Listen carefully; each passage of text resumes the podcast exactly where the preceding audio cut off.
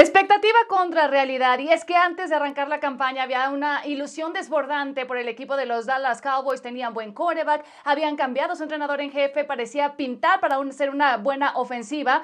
Y en el caso de los Steelers, había muchas incógnitas acerca de cómo iba a ser el regreso de su quarterback Ben Roethlisberger luego de su cirugía de codo, 38 años y un historial impresionante de lesiones. Hoy haciendo corte de caja, prácticamente se nos fue la mitad de la temporada y la realidad es absolutamente otra de la que imaginábamos.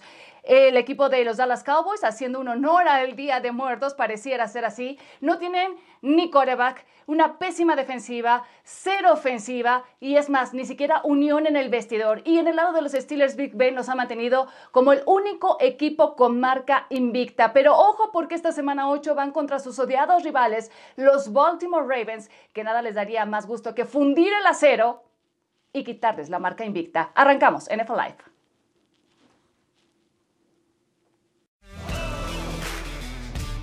Pretty crazy. Whole new team, new era. So we just gotta get ready for it. Here we go, here we go. It's about time now we set it off. Started with the fever for the fame was all I ever want. Was all I ever wanted. Got me singing like bang bang, bang bang, bang bang. Stop till we're legends. You really hate them. That's the blood between the teams. I mean, it's like God versus the devil. Probably the most physical game you'll probably ever play. Because there's no secrets.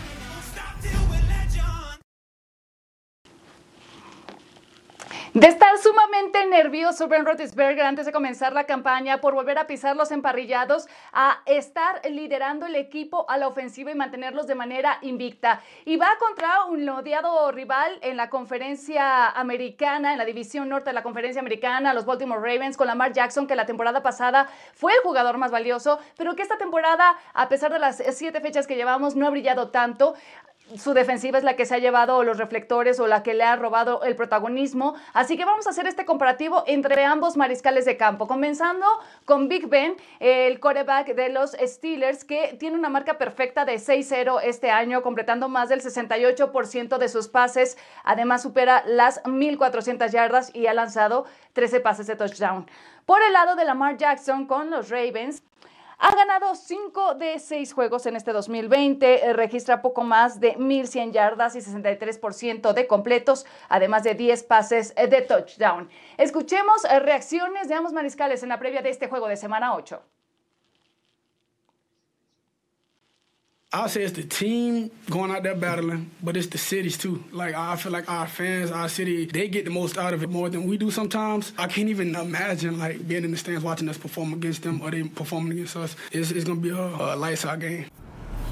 A physical one. It's it can be nasty at times, um, but I, have always felt uh, as as many times as my nose has been broke. We've had injuries. It's been a close game. It's always been football in its truest form in, in, the sense that it's never dirty, it's never been nasty, it's just been hard nosed football. This is one you always want your bye week to be after.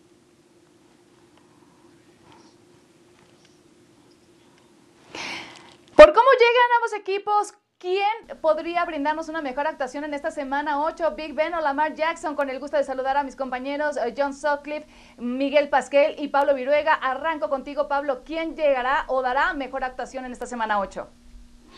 Va a ser un juego bien parejo, Cari. Saludos a todos. Y yo creo que eh, por muy poco margen, pero creo que el equipo de los Steelers podrá dar un muy buen partido porque tiene elementos para poder hacerlo de ambos lados del balón. Su defensiva es buena contra la carrera. Solamente un equipo le ha corrido para más de 100 yardas. No lo pudo hacer Derrick Henry la semana pasada y enfrentaron a Tennessee. Y su ofensiva logra correr bien el balón. Creo que es una de las ofensivas que no es tan espectacular ni por tierra ni por aire, pero en ambos lados, tanto por tierra como por aire, cumple, suma, suma números, sumas estadísticas y tiene ese balance como para poder superar a los Ravens, pero no será fácil, ¿eh? No, no será fácil. Experiencia contra juventud. John, ¿tú de qué lado te vas a quedar? Mira, yo creo que el, lado de Pittsburgh, porque creo que está la experiencia de Big Ben, eh, está trabajando mucho mejor con sus receptores, tienen el ataque terrestre. Y el año pasado, tenemos el muestreo, hubo dos ocasiones que pudieron parar a Lamar Jackson. Los Titanes en el juego divisional y en Heinz Field el año pasado utilizaban por momentos tres safeties, tres intercepciones de Lamar, cinco atrapadas de coreback, lo limitaron a, a 55 de, de rating de quarterback y ahora tienes a Big Ben. Es decir, creo que esta defensa, lo de Devin Bush es una baja muy importante cubriendo las alas cerradas de los Ravens. Pero el año pasado, aunque no ganaron en la casa del Cachup y se quedaron a tres puntos, esta defensa de Pittsburgh le encontró la- eh, el modo a Lamar. Ahora la gran diferencia es que tienes a Big Ben para que te genere más de 23 puntos. ¿La casa de qué dijiste, John? Del Cachup. Ok, ayer la clase fue por Tagovailoa. Esta vez la clase va a ser por Catsup. Ok, vamos contigo, mi querido Ketchup. Miguel Pasquel.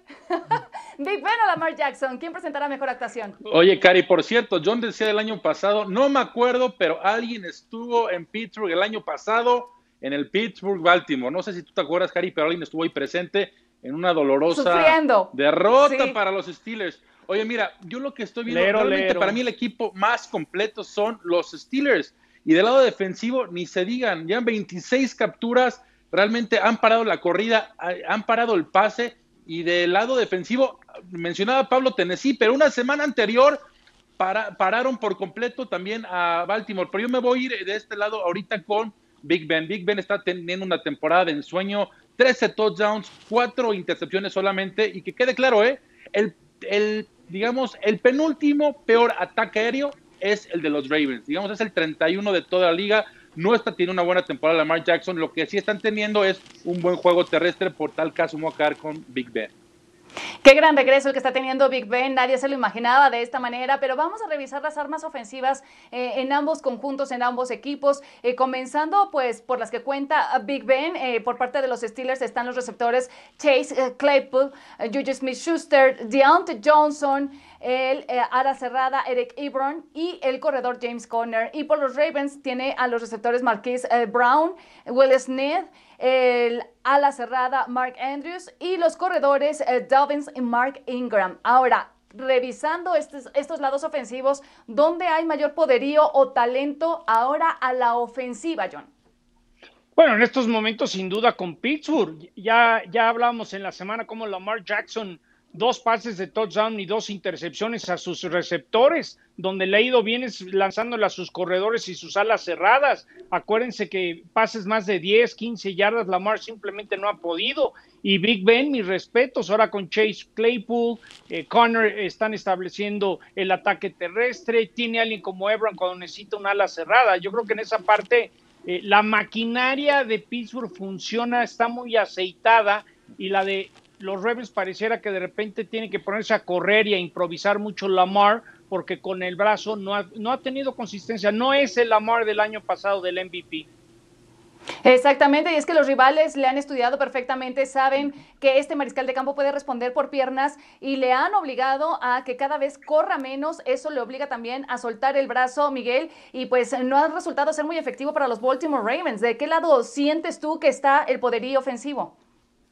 Hijo, mira, es que me encanta el juego terrestre, lo que está haciendo Baltimore, ¿no? Aunque Mark Ingram probablemente no vaya a jugar. Recuerda que, a ver, un dato muy importante, desde, que Lamar Jackson está de titular con Baltimore, el equipo está promediando arriba, mínimo está anotando arriba de 20 puntos. Entonces, sabes que van, van a anotar puntos. Yo sí creo que de alguna manera le va a pesar el juego a Pittsburgh. Baltimore tuvo dos semanas para preparar este juego. Me voy a quedar del lado de Baltimore, Karim. Un juego muy cerrado que creo que se va a decidir al final. Bueno, y para romper el empate, Pablo, ¿tú qué dices? Yo creo que los Steelers tienen bastantes argumentos a la ofensiva para poder superar una muy buena defensa de los Ravens, que ese va a ser el punto más importante de este partido. Si esa defensa de los Ravens puede detener el ataque de, de los Steelers. Es espectacular eh, Lamar Jackson, la forma de correr, desde luego que nos apantalla, pero a veces no lo es todo el que corra el coreback. Baltimore corre muy bien, como decía... Eh, eh, Miguel, pero utiliza mucho a las alas cerradas, como lo decía y lo explicaba muy bien John. Le hace falta ser más profundo en su juego aéreo con los receptores, porque es un equipo orientado a correr. Y si uno ve a los Steelers, podría, podría pensar que su ataque aéreo no es tan peligroso porque no está muy bien rankeado, pero tienes jugadores que te pueden hacer daño en varias partes del campo. Claypool es un jugador fenomenal, es el que menos recepciones tiene, pero el que más yardas tiene y el que más recepciones de anotación tiene en el equipo. O sea que creo que con los Steelers hay bastantes argumentos. Sí, qué buenas adiciones han tenido los Steelers para esta temporada, lo de Claypool y también lo de el ala cerrada Eric Ebron. Y bueno, vamos ahora del lado defensivo porque ahí sí que pare- parece o pinta ser un duelo de poder a poder cuando hacemos el siguiente comparativo, dos muy buenas defensivas y eh, bueno, comenzando con eh, en terceras oportunidades la de Baltimore es mejor, pero en zona roja y la de Pittsburgh permite menos conversiones de touchdown a sus rivales. Eh, pues sí, son de las mejores de la liga en yardas y puntos respectivamente. Si yo les pido que por favor terminen por completar esta frase, la mejor defensiva es, ¿cuál sería tu respuesta, Pablo? La de eh, los Steelers. La de los Steelers es la, la mejor. Porque fíjate que eh, son muy parejas, ¿eh? son muy buenas Sí. las dos. Y están dentro de las tres mejores en cuanto a talento de la liga, sin lugar a dudas. Pero la de los Steelers está jugando bastante bien. Porque los frontales pueden hacer daño para presionar al coreback. Porque los frontales pueden frenar el juego terrestre. Lo cual le facilita al perímetro cubrir pase a los linebackers creo que no tienen en, en Ravens o no hay un jugador que pueda inclinar una balanza como lo puede llegar a ser Minka Fitzpatrick. Este jugador puede ser determinante en este tipo de encuentros. Por eso me acabaría inclinando por la de los Steelers. Aún con la baja de Bush, John, para ti la mejor defensiva es... La de Pittsburgh, sí, lo de Bush ya los dije cómo afecta. Va a ser bien interesante porque Pittsburgh eh, en el partido de la Casa del Cachu que perdieron, cometieron muchos eh, castigos al principio y le dieron segundas oportunidades a Lamar Jackson. Yo creo que necesitan incomodarlo, que nunca agarre el ritmo. Si Big Ben logra irse adelante, hay que recordar que Lamar como titular nunca ha venido de atrás perdiendo por 10 puntos. Entonces, sí me quedo con la defensa y creo que es muy pareja, pero esa, ese chip, esa picha que lo hace diferente es Mika Fitzpatrick. Acuérdense cuando llegó de Miami, cómo enderezó y cambió radicalmente la defensa de Pittsburgh. Aunque creo que en casa los Ravens se van a llevar la victoria. ¿eh? Wow, los dos se han ido por la defensiva de los Steelers, Michael, cuando pareciera que la defensiva de los Ravens es de lo mejor con lo que cuenta el equipo, ¿no? Sí, Cari, pero en este caso voy a dar la trifecta amor con mis compañeros. Nada más, hay que dejarlo claro, ¿eh? de los últimos tres juegos que ha, ha ganado Pittsburgh, contra Filadelfia permitieron que las Águilas regresen y casi le sacan el juego. Y no se diga la semana pasada contra Tennessee. Sí, Era una Titans. ventaja que de 20 puntos y de milagro no les empataron el juego al final de los Titans. Entonces, tienen que ser mucho más constantes. No, van, no, es la, no, no es la misma ofensiva que Tennessee, no es la misma ofensiva que Filadelfia, ni se diga el mismo quarterback. Lamar Jackson, si le das una ventanita, te puede liquidar. Entonces, la defensiva de Pittsburgh tiene que jugar como empezaron sus últimos partidos y no permitir, en caso que tomen ventaja, que regresen porque sí creo que les puede escapar el partido. Partidazo, señores, y además se ve sumamente parejo. eh, y sabemos, conocemos todos de la rivalidad, del odio que se tienen estos dos equipos, Baltimore Ravens ante los Pittsburgh Steelers, y por eso lanzamos esta encuesta a través de nuestras redes sociales y les hemos pedido que participen para que emitan su voto. Ahí está, lo van a encontrar en nuestra cuenta de Twitter, arroba, arroba NFLab-ESP. La pregunta es si los Steelers pierden el invicto contra los Ravens. El 48% opina que sí, el 49% que no. O sea, está cerradísimo esto. Y el 3% restante cree que podría haber un empate. ¿Ustedes qué dicen? Entren y voten. Y bueno, señores, vamos a cambiar drásticamente de tema para hablar de un anuncio que dio este jueves por la mañana la liga, la NFL, anunciando que se han reportado más casos confirmados de COVID-19, uno por parte del equipo de los Giants, otro del lado del equipo de Tampa Bay y también de los Chargers de Los Ángeles. Estos casos ya han sido debidamente aislados, van a tener que pasar por todo el protocolo que eh, tiene establecido la liga. Los Chargers anunciaron ese caso positivo de acuerdo a Adam Schefter de ESPN, el jugador es Ryan Groy y los Giants informaron que Will Hernández dio positivo a la prueba de COVID y como precaución enviaron a casa sus contactos cercanos. Y ahora, señores, vamos a hacer la primera pausa en esta edición de NFL Live. Hemos tenido un gran tema acerca de la rivalidad entre Ravens y, Steelers, pero ahora toca el turno, tercera llamada para salir a escena. Antuna Tagovailoa en los controles de la ofensiva del equipo de Miami le han depositado toda la confianza y Fitzpatrick a la banca. Estamos de regreso y bueno, en noviembre pasado parecían haber terminado las esperanzas de ver debutar a nivel profesional en la NFL a Tua Tagovailoa. Después de un aparatoso golpe, fractura de cadera, tuvo que pasar por el quirófano y sin embargo, de tal forma le habrán visto en el equipo de Miami que el head coach Brian Flores y sus coordinadores han decidido depositarle toda la confianza para que lleve los controles de la ofensiva del equipo de Miami que iba bien con Ryan Fitzpatrick. A él eh, pues le dijeron básicamente gracias, nos vemos en la banca y será el momento de ver debutar a Tago Bailoa como titular, el coreback a titular. Esto es lo que dijo Tua, mi plan de liderazgo es ser el mismo, Tua que es el Tua que siempre he sido, no tengo que salir a gritarles a los chicos, esa no es mi forma de ser. Puede haber casos en los que debo involucrarme un poco más con los receptores o los linieros, todo el mundo es muy competitivo aquí. La pregunta es si está Tua al nivel del reto que va a representar este partido la defensiva del equipo de los Rams, que será su rival en la semana 8, Michael. Hijo, Cari, mira, es difícil porque uno, porque estás enfrentando al mejor defensivo de toda la liga. Estás enfrentando a un perímetro bastante bueno liderado por Jalen Ramsey. Ahora, del lado positivo de los Dolphins, tuvieron dos semanas preparar este partido y recuerda que los Rams vienen de semana corta y viajar de Los Ángeles a Miami no es cualquier viajecito, han de ser cuatro horas y media, cinco horas. Sí creo que va, va a ser un juego difícil, sí creo que va a tener sus errores, pero al final de cuentas, por algo lo seleccionaron en la primera ronda con la quinta selección general. Es hora de ver a Tua y creo que va a tener un sólido juego, en un juego apretado, que insisto, contra una muy buena defensiva y más que nada contra el mejor defensivo de toda la liga. ¿Qué tan convencidos o maravillados tienen que estar, Pablo, para haber decidido ir con Tua, un chico que todavía no tiene experiencia a nivel profesional, que en este año deberían de estarle arropando para que aprenda, para que absorba lo, lo más posible, y en un momento donde Ryan Fitzpatrick estaba sacando las papas del fuego? Bueno, deben de estar muy emocionados porque lo vieron durante gran tiempo o, durante todos eh, estos años en Alabama, ¿no? Y no hay duda que tiene gran talento Tua, y no hay duda que tiene una gran personalidad, no hay duda que tiene carácter. La gran interrogante es sí el tema de la lesión, porque va a ser la primera ocasión que empiece a recibir golpes que esté en un terreno de juego desde aquella lesión que tuvo en noviembre, que fue de, de la cadera. Me llama la atención que si bien es cierto, tuvieron una semana a prepararlo, lo avienten contra una defensiva contra los Rams. Hay dos datos aquí bien interesantes, tres datos que voy a dar bien interesantes. Uno de ellos tiene que ver con las famosas estadísticas de esta nueva generación. La línea ofensiva de los, Steel, de, de los eh, Dolphins es la tercera peor en cuanto a sostener a los defensivos, en cuanto a dar protección, la tercera peor. La número uno de las líneas defensivas para llegarle más rápido al coreback es la de los Rams. Y los corebacks, desde que se retiró Dan Marino en la historia de Miami, en su primer inicio, han tenido marca de un ganado y cuatro perdidos. Wow, pues no pinta nada bien eh, el debut para Tua Tagovailoa. John, ¿ya aprendiste a pronunciar el apellido? Ya tú atacó Bailoa.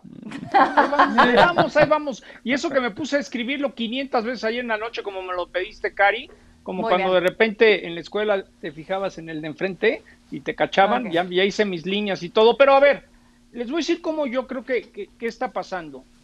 Tomaron la decisión porque venía la semana de bye. Algo que le pasó también a Andy Reid. De repente a Fitzpatrick yo creo que le dices, este es tu plan de juego, no te salgas de esto, controla el partido y está saliendo bien. Y tú es de esos talentos que lo sueltas y le vas a, te vas a acoplar a su talento. Acá, acaba de decir Pablo, le llegan tanto, lo- los Rams llegan, pues tienes que tener un, cor- un coreback versátil.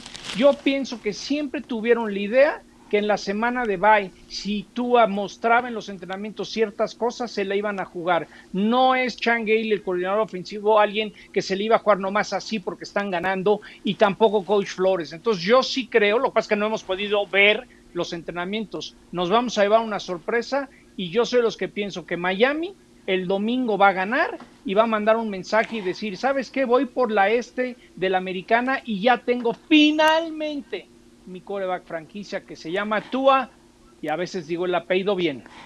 Y si no, y si no ganan, ya no se vale volver atrás y decirle a Fitzpatrick, ¿nos echas No, la no, mano? no, no, ¿O no. sí, Pablo?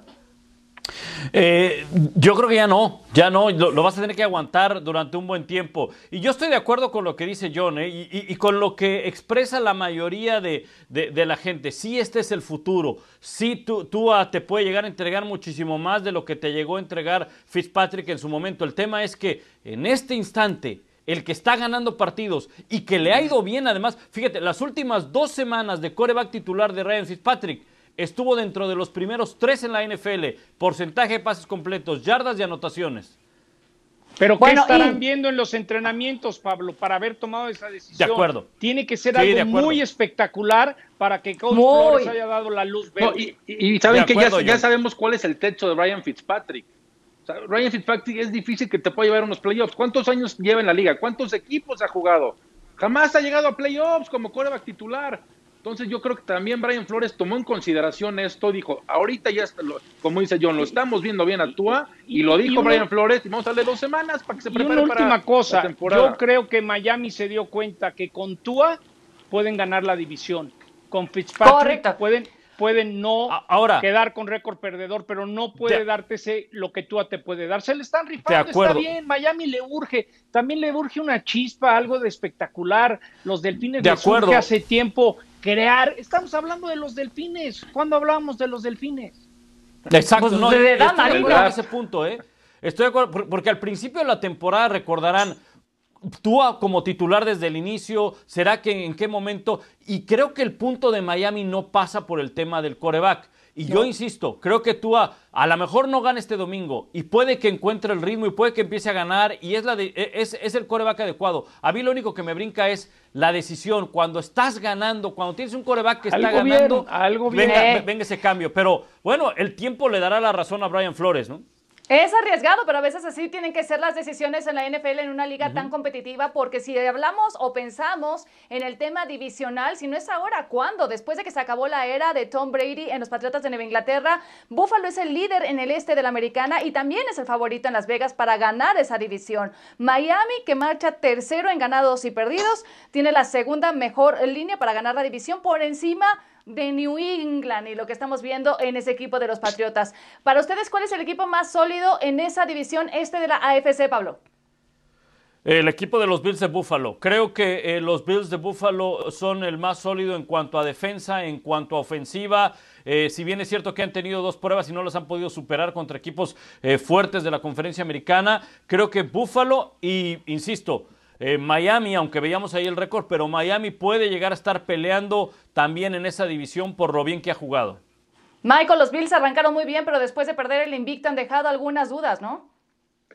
Sí, Cari, es difícil mantener la constancia con la que empezaron. Se enfrentaron a un muy buen equipo de Tennessee, pero estoy de acuerdo con Pablo. Me voy con los Bills. Y por cierto, Devin McCourty, el safety de los Patriots, dijo: Olvídense de nosotros, ya no somos el equipo que venía dominando la división y tiene toda la razón. Los Bills, Bills Mafia, los invito ahorita a que vean este partido porque de per- de- tienen la oportunidad de oro. Los últimos 20 años, 20 años, los Patriotas han dominado esta división y más que nada han dominado a Búfalo. Ahorita es el momento ideal para que Búfalo entierre por completo a los Patriots y acabe completamente con esa dinastía. Ay, eso, eso lo hemos escuchado muchas veces y el gruñón No, de no, pero no estará Tom Brady. Les tiene su sorpresa. Yo lo único que, y lo vuelvo a decir, hay tres equipos con marca de 5 y 2 que han recibido más puntos que han anotado, que pueden estar viviendo una mentira. Cleveland, Chicago y Buffalo. Yo si fuera fan de los Delfines, vería cómo están esas apuestas de la división y le jugaría algo, porque creo que los momios a partir del lunes van a cambiar. Bueno, pues estemos pendientes entonces de lo que suceda en la semana 8 y cómo cambian los momios, según lo que dice John Sutcliffe. Vamos a la pausa y al regreso hay que hablar de lo que está sucediendo en la división más triste de toda la NFL, el este de la Nacional. ¿Qué pasa con los Dallas Cowboys? ¿Dan por perdida la temporada? Pausa y ya volvemos para comentarlo.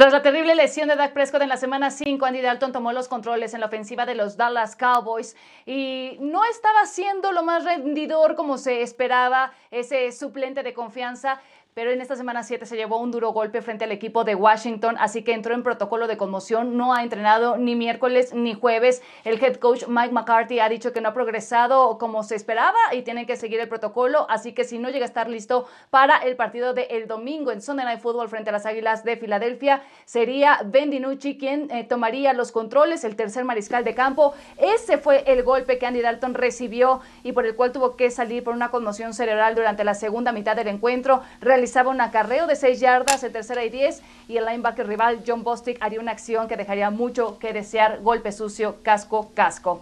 Y este es el mensaje de Richard Sherman sobre lo que le ocurrió a Andy Dalton. Si te encuentras en Tampa y eso le pasa a Tom Brady, ese defensivo no sale ileso del campo. Y es que a todos nos sorprendió, por supuesto, ver eh, de esa manera tendido sobre el césped a Andy Dalton, pero sobre todo la no respuesta por parte del el resto del equipo de los Dallas Cowboys. ¿Será el espíritu de competencia lo que esté haciendo falta en este equipo de los Cowboys, Michael? 100%, Cari, mira que yo vi el partido y te das cuenta las ganas. Fuera de esa jugada que no ayudaron a su quarterback, las jugadas del lado defensivo y lado ofensivo, te das cuenta las ganas. Si la jugada estaba de un lado, los linebackers del otro lado ni les interesaba ir por el traqueo o hacer la jugada o meter las manos, nada. Claramente hay una, una división de vestidor, así lo, lo pude percibir, lo pude percibir yo. El marcador es 100% falso en el sentido que no hay esa diferencia en talento entre Washington y Dallas. Sin embargo, las ganas y como tú lo acabas de decir, el espíritu que existe en Dallas ahorita es absolutamente nulo. Más adelante obviamente hablaremos del caso, pero no me extrañaría nada que Dallas acabe con una selección top 5 o top 3. A ver, Pablo, y a continuación, John, eh, ¿será que este equipo de Dallas ya tiró por la borda las ilusiones de toda la campaña? Porque parecía no tener reacción y no querer seguir jugando.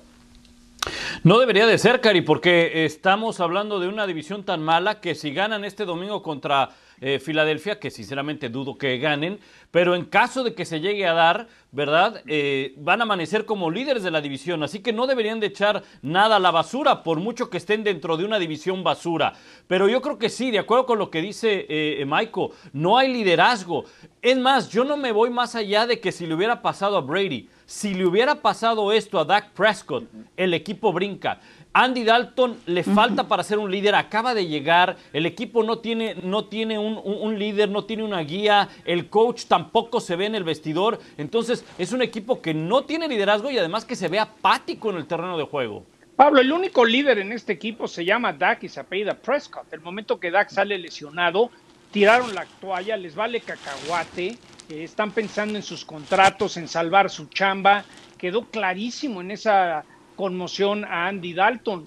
Y, y- y si ves que Jerry siempre anda buscando, a ver, bueno, vamos a rescatar a alguien, traer a alguien para salvar. El mismo Jerry Jones sabe que este equipo no tiene con qué ganar la división este de la Nacional. John. Tiraron la toalla desde Washington, transmití ese partido y era vergonzoso ver. eh, a ver, cuando dice Mike McCarthy al medio tiempo a la reportera Pam Oliver que les dijo, les reiteré equipo, ganas, ejecución, y mi cara ya está azul de tanto que se los he dicho. Y luego después del partido les mandó el mensaje que no hicieron nada cuando Dalton se, se- salió conmocionado. Te habla de que este equipo ya valió queso, ya se acabó. Si eres vaquero, cámbiale de canal, ponte a ver Red Zone, ponte a ver otro equipo. No hay equipo de Dallas hasta la próxima temporada. Pero John, hablas de, hablas de que quieren salvar su trabajo, pero entonces cuando le pegan así a tu quarterback, que entre comillas viene siendo el líder de tu equipo, lo primero que haces si quieres salvar tu trabajo y traes esa energía y esas ganas, vas y empujas Sí, al pero- contrincante, ¿me entiendes? No le das la media vuelta y lo dejas ahí tirado en el piso como lo hicieron. No, Entonces pues, es algo que me llama tanto la atención de eso. Pero a ver, un DeMarcus Lawrence va a tener que subir sus estadísticas para, para justificar lo que le han pagado. Dak va a empezar a ver sus, sus números, ¿no? Yo creo que ahorita Dak Prescott acaba el partido y va a volver Sí. a, a voltear a ver las hojas de las estadísticas, a ver cuántos carries, cuánto tuve, porque yo necesito subir mis números. A Murray Cooper también. CD Lamb como novato no ha funcionado. A lo que voy es, no, no hay unión, pero a la hora de la hora, y Pablo lo sabe bien, voltean a ver, a ver mis números. No, mira, no estuvieron tan mal aunque perdimos. Ahora, yo creo que más allá, más allá de, que les, de, de que ya no les importe eh, el, el jugar, yo creo que más bien están desmotivados y lo que tú dices, eh, John, no hay unión. Porque en una liga como la NFL, donde hay tantas bonificaciones, donde juegan por bonos, yo creo que entonces sí empiezas a jugar de forma individual. Y no es que ya no te importe jugar. De lo contrario, buscas sumar eh, estadísticas para alcanzar Oye. ese bono sin importar cómo le ve el equipo. Creo que sí hay una desmotivación, sí hay una desunión, ahí les va una. pero y, y- y eso, eso en parte va de la mano de- del liderazgo del coach, de la cabeza, que es lo más importante. ¿no? Puede ser la primera vez en la historia de Sunday Night que quiten un partido de Dallas y hagan flex, ¿no? Eso Ah. te habla de la crisis que tienen los vaqueros, porque también eh, el Monday Night que jugaron eh, contra Arizona fue el, el rating más bajo para un partido en Monday Night de Dallas como en 15 años. Entonces también, también esa parte del negocio que es la gallina de los huevos de oro. Pon a los Cowboys y es el rating más alto en la semana de cualquier programa de televisión en los Estados Unidos. Eso también se está afectando. ¿Y sabes, ¿Y sabes a quién le duele eso? A Jerry Jones. Por algo no lo están sacando en las transmisiones Oye, de los partidos. Y sabes que hablas de Jerry Jones, eh, John. De alguna manera, yo creo que el mensaje que mandó ayer, cortando Dante Poe, uno porque no está aportando absolutamente nada en el campo y por tu- su físico, puede ser Peso. un mensaje de interpretación. Oye, siguen jugando así y la próxima semana puede ser tu estrella, tu estrellita o tu linebacker. ¿Me explico? Es que tiene Sí, que ser de esa manera. Y Beto, a saber qué está también- sucediendo realmente.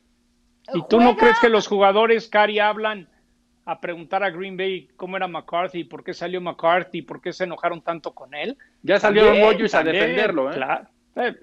Pues es muy cuando llegó ya inteligente, ¿para qué se va a que- rebajar ese nivel, no? Ya sabíamos que traía un historial de no tener muy buenas relaciones en el vestidor y si de por sí los Dallas Cowboys ya estaban reestructurando algunos contratos y ahora están cortando algunas cabezas porque pensaban en la reestructuración de contrato, eh, ofrecerle un contrato multianual a Dak Prescott, ahora tienen que replantearse también, aparte del contrato al coreback, eh, también otros contratos porque se nota que tienen eh, carencias de ambos lados del balón. En fin, señores, este partido será a través de la pantalla de ESPN. Partidazos, Sunday Night Football, los Dallas Cowboys en el AT&T Stadium recibiendo al equipo de las Águilas de Filadelfia. Será un partido sumamente importante más allá de que ambos equipos lleguen con marca perdedora porque tiene implicaciones division- divisionales en el este de la Nacional. Pausa y ya volvemos a NFL Live. Odell Beckham Jr., como ya algunos saben, está fuera todo lo que resta de la temporada con los Browns. El receptor de Cleveland eh, sufrió un golpe durante el encuentro frente al equipo de Cincinnati. Afortunadamente no fue una rotura de ligamento, aunque sí un desgarro de ligamento y por el cual de todos modos va a tener que pasar por quirófano. Esta va a ser una sensible baja para el equipo de los Cleveland Browns. Y a propósito, pues vamos a ver lo que decía Baker Mayfield acerca de esta ausencia de OBJ. Esto es lo que dijo Mayfield, el coreback. Creo que es completamente insensible sugerir que seríamos un mejor equipo sin OBJ. Ni siquiera voy a comentar al respecto. Y esto viene a colación por eh, la conducta, más que nada, de Odell Beckham Jr. Miguel Pasquel, sin OBJ, los Browns podrían ser un mejor equipo. No, Cari, porque ningún jugador tiene el talento que tiene OBJ. Ryan Higgins sí hizo una buena labor, seis recepciones, arriba de 100 yardas, dos touchdowns, pero no tiene tío, esa velocidad, no tiene esa visión de campo, no tiene este, hasta corredor lo vimos contra Dallas, esa corrida que tuvo arriba de 50 yardas, en fin. Para mí, eh, Jarvis Landry, OBJ era la mejor dupla que Baker Mayfield podía tener, ahora se tener que acoplar. Pueden tener buen nivel, pero sin duda no van a tener el nivel que tenían, venían teniendo con OBJ en el campo. Sí, tenían una buena marca, sobre todo a comparación de años anteriores, ahora sufren una sensible baja. Y ahora cambiamos de tema porque eh, el equipo de los Seattle Seahawks pues ha presentado muchos problemas a la defensiva desde que arrancó la temporada, pero han realizado un canje para reforzar justamente ese departamento. El veterano Carlos Dunlap, que además es el líder histórico en capturas en los Cincinnati Bengals, pasa de canje al equipo de Seattle. Esto, pues bueno, para apuntalar la defensiva con la adquisición vía canje por BJ Finney y una selección de ronda del draft del 2021. Ya les mencionaba, la defensiva de Seahawks ha permitido la mayor cantidad de yardas de cualquier equipo después de los primeros seis partidos en la historia de la NFL y su presión sobre los pasadores rivales ha sido el problema principal. Pablo, la pregunta es si con Carlos Dunlap los eh, Seahawks son un mejor equipo a la defensiva.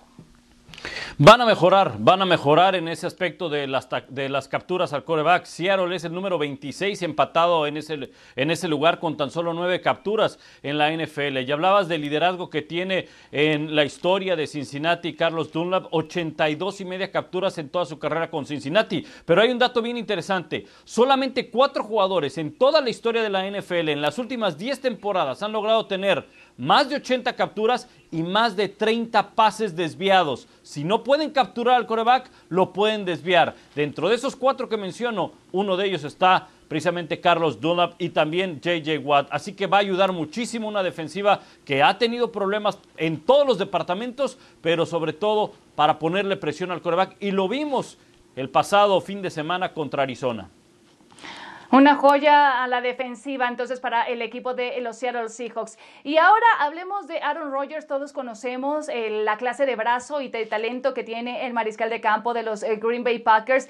Y bueno, frente a un rival como lo fue en semana 7 el equipo de Houston, pues prácticamente se da el lujo de darnos una exhibición. Tuvo un partido prácticamente pues perfecto. Y en esta semana 8 el rival, aunque pareciera también sobre el papel eh, ser eh, igual de accesible como lo son los Minnesota Vikings, que están teniendo una mala temporada, lejos de lo que todo el mundo esperaba de ellos en este 2020. No olvidemos que sigue siendo un duelo de rivales divisionales y eso siempre terminan dándonos una que otra sorpresa. Esto es lo que dijo a propósito Aaron Rodgers acerca de Mike Zimmer. Dijo, es un gran entrenador. Le comenté a un amigo mío que el hecho de que se mencione que Mike Zimmer está en peligro de perder su trabajo es una locura. Creo que es uno de los mejores entrenadores de la liga y lo ha sido durante tiempo. John, ¿los Vikings son un peligro para los Packers en esta semana 8? Siempre van a ser un peligro. Eh, es un equipo que tiene mucho talento. Creo que es muy importante Dalvin Cook. Hace unas semanas que hicimos el Sunday Night en Seattle, le estaban dando un partidazo, se les lesionó Dalvin Cook y aunque entró el suplente y funcionó, yo creo que Aaron Rodgers sabe lo difícil que es jugar contra los vikingos, los se conocen bien, rivales de división. Para mí son muchos los puntos que es favorito Green Bay, siete puntos. Y sí, vikingos es muy peligroso, pero LeFleur, Rodgers y compañía, todos los de la casa de los quesos saben y respetan. Minnesota en cualquier momento le gana a cualquiera, ¿eh? Eh, Sí, correcto. Esa diferencia de siete puntos pareciera ser muy amplia cuando, con- amplia cuando conocemos que eh, en- entre estos dos equipos hay mucha rivalidad y es un duelo divisional. Y ahora, señores, hablemos de movimientos que se empiezan a escuchar en la liga. Recordemos que la fecha límite para hacer canjes es el 3 de noviembre, así que está muy próxima la fecha y por eso hay nombres que salen a la superficie, como el caso de JJ Watt, este jugador que ha sido líder en los últimos años en el equipo de Houston y que podría terminar o aterrizar en otro equipo. Estos son los rumores principales. JJ Watt que podría salir de los Texans y los equipos más interesados en contar con él serían Packers y Patriots. El profundo Justin Simmons que estaría cerca de salir de Broncos. Hay interés de Eagles, Browns y Ravens en él. Los Patriots estarían explorando también un cambio que enviaría el receptor Julian Edelman a los Buccaneers. Imagínense eso, un arma más conocida de Tom Brady. Bueno, y los Packers que tendrían interés en sumar al receptor Will Fuller. Y bueno, a propósito, ya que mencioné a JJ Watt, eh, sabemos también del enorme corazón que tiene este defensivo del equipo de eh, los Houston Texans. Lo ha demostrado en otras ocasiones. Es sumamente querido en la ciudad de Houston por este tipo de acciones. Y es que una niña eh, le escribió, una niña de tres años llamada Adriana, y JJ Watt tuvo el gran gesto de responderle. Ahí están, pues, lo que le puso JJ Watt en Twitter. Una gran respuesta, gracias amigas, gracias por una pequeña sonrisa durante un momento tan difícil considerando lo que han vivido en esta temporada el equipo de los Texans. Escuchemos. Te amamos, te amamos, Yeye. Eres el mejor. Te amamos, Yeye. Eres el mejor.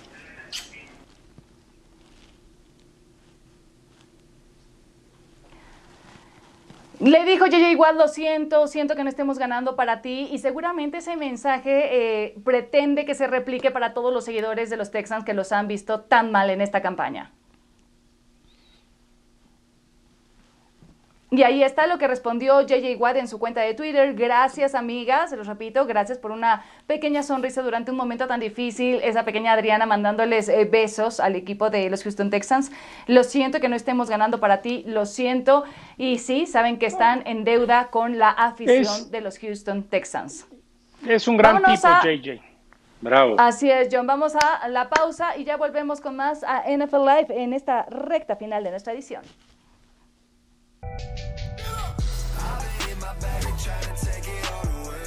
Brady looks. Touchdown Tampa Bay. Shot after shot. Protection throws the deep ball. Great throw by Brady. Gronkowski makes the catch. When Tom Brady's getting protected in a clean pocket, he's the most decisive, accurate, and precise quarterback that we have in the NFL right now. Tom Brady is balling.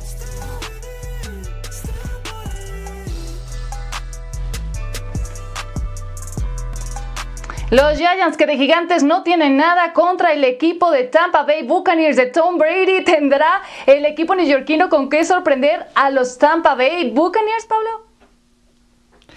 No, a menos de que sea Halloween solamente, ¿no? Porque no, no hay manera de cómo pueda sorprenderlos, ¿no? Difícilmente, la ofensiva no camina eh, y además hemos visto un equipo de Tampa Bay que en las últimas semanas ha ido progresando de, la, de ambos lados, de la defensiva y la ofensiva, o sea que no, no tiene con qué sorprenderlo.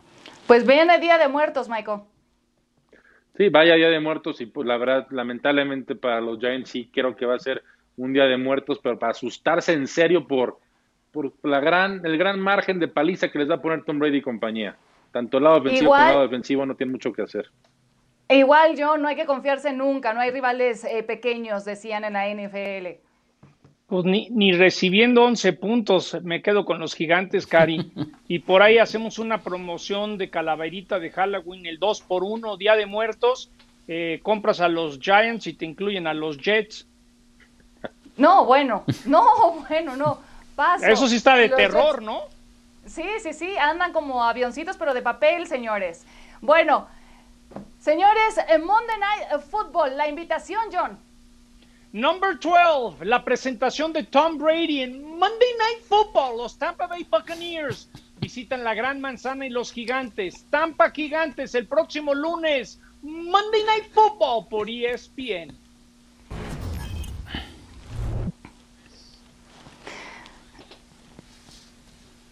Y estamos de regreso en NFL Live. Arrancamos con nuestro top 5 de golpes en la semana 7. Derek Carr.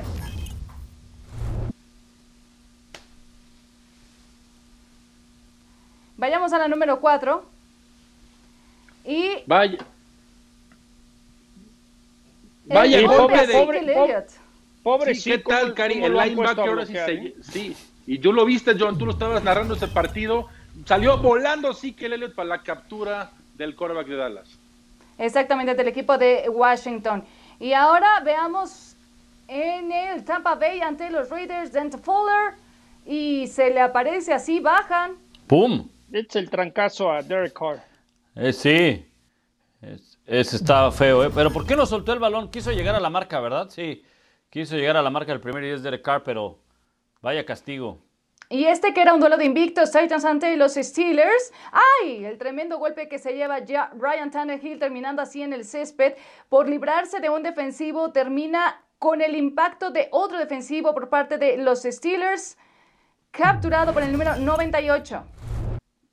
Sí, Van a sí. tener que No jugar te la así puedes para jugar poder así. ganar. Y en el juego de Chargers ante los Jaguars. Ay, se va llevando a todos en el camino. Robinson. Este está ¿Cómo bueno para el fantasy, insisto, el, el Robinson. Bueno, señores, y ya que veíamos esa imagen de los Jaguars, información, Garner Minshew, el quarterback de Jacksonville, está en duda para la semana 9 debido a varias fracturas en el pulgar de la mano derecha. Así estuvo jugando y es que, bueno, recordemos que esta semana tienen descanso y vienen de seis derrotas consecutivas y ahora esta noticia tremendo, seis fracturas en el pulgar de la mano derecha de Gardner Minshew. Y repasamos el reporte de lesionados de cara al duelo entre eh, Falcons y Panthers. Eh, McKinley no jugará debido una lesión en la ingle. El receptor Julio Jones dejó atrás una lesión de cadera y podría jugar. Christian McCaffrey sigue en lista de reserva por lesión de un tobillo. Teníamos esperanzas de que pudiera volver a los emparrillados esta semana. No va a ser así. Y Russell Alcon, eh, que no jugaría por una lesión de pantorrilla. Rápidamente, señores, sus pronósticos para eh, el partido de esta noche, para arrancar la semana 8. ¿Tú con quién te quedas, John? Yo me quedo con las Panteras de Carolina. Creo que hoy van a terminar la noche con 500 de porcentaje, con todo y que no esté McCaffrey. Sí, mal y de malas parece estar el equipo de los Falcons. ¿Tú con quién te quedas, Pablo?